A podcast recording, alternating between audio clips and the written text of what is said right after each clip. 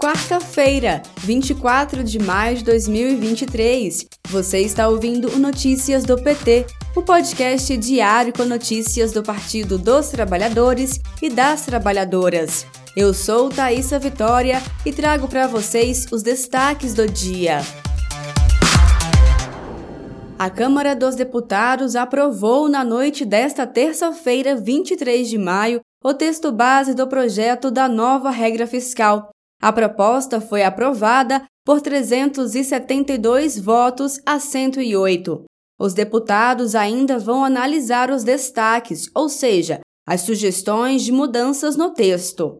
Depois, a proposta vai ao Senado Federal. A proposta do governo Lula é zerar o rombo nas contas em 2024 e ficar no azul nos anos seguintes. Isso significa gastar menos do que o governo arrecada.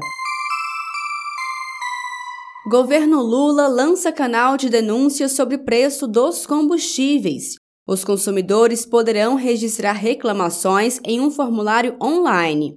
A iniciativa é mais um desdobramento das ações para tentar fazer valer a decisão da Petrobras, que reduziu nesta semana o preço dos combustíveis vendidos às distribuidoras. A redução foi de 44 centavos por litro do preço médio do diesel e de 40 centavos por litro da gasolina. Para registrar uma reclamação, acesse o site gov.br/mj.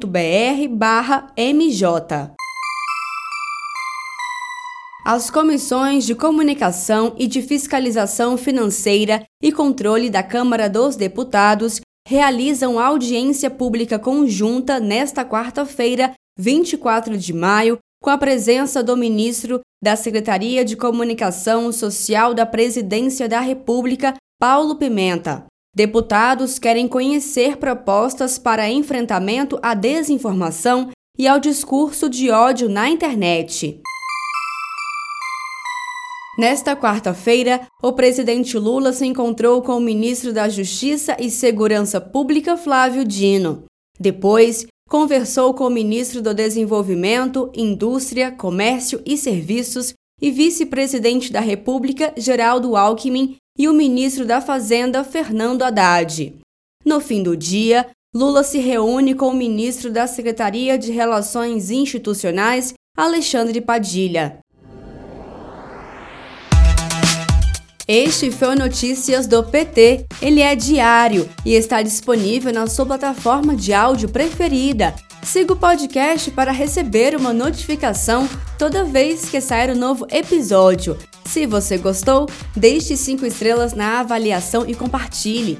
Você encontra mais notícias como estas no portal do PT em pt.org.br.